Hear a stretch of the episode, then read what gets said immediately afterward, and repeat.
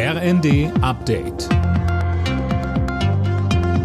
Stündlich neu. Auf den Punkt informiert. Ich bin Tom Husse. Auf Lebensmitteln in Deutschland soll es in Zukunft ein fünfstufiges staatliches Label zur Tierwohlkennzeichnung geben.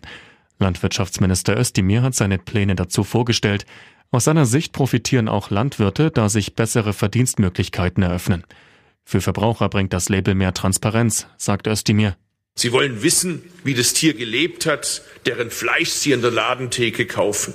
Und Sie möchten im Rahmen Ihrer Möglichkeiten mit Ihrer Kaufentscheidung auch Ihre Zukunftsvorstellungen zum Ausdruck bringen. Dafür braucht es verbindliche Informationen, breite Transparenz, die schafft die Haltungskennzeichnung. Die Gefahr durch Rechtsextremisten in Deutschland ist unverändert hoch. Das zeigt der aktuelle Verfassungsschutzbericht. Der Inlandsgeheimdienst hat etwa 13.500 gewaltbereite Rechtsextremisten auf dem Schirm. Ein weiteres Problem, neben den Corona-Protesten versuchen Rechte nun verstärkt auch den Ukraine-Krieg für ihre Zwecke zu instrumentalisieren. Der Verfassungsschutz rechnet wegen des Krieges außerdem mit verstärkten Cyberattacken, auch hier in Deutschland. Die Bundesregierung will ihr militärisches Engagement an der Ostflanke der NATO verstärken.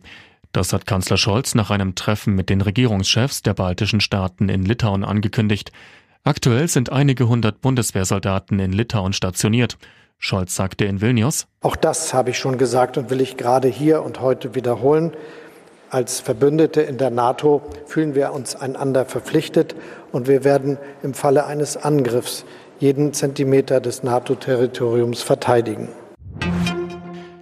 In der Nations League hat die deutsche Fußballnationalelf am Abend unentschieden gespielt. In der Partie gegen England kam das Team von Trainer Hansi Flick nicht über ein 1 zu 1 hinaus. Am Samstag muss Deutschland dann schon wieder ran. Es geht gegen Ungarn. Alle Nachrichten auf rnd.de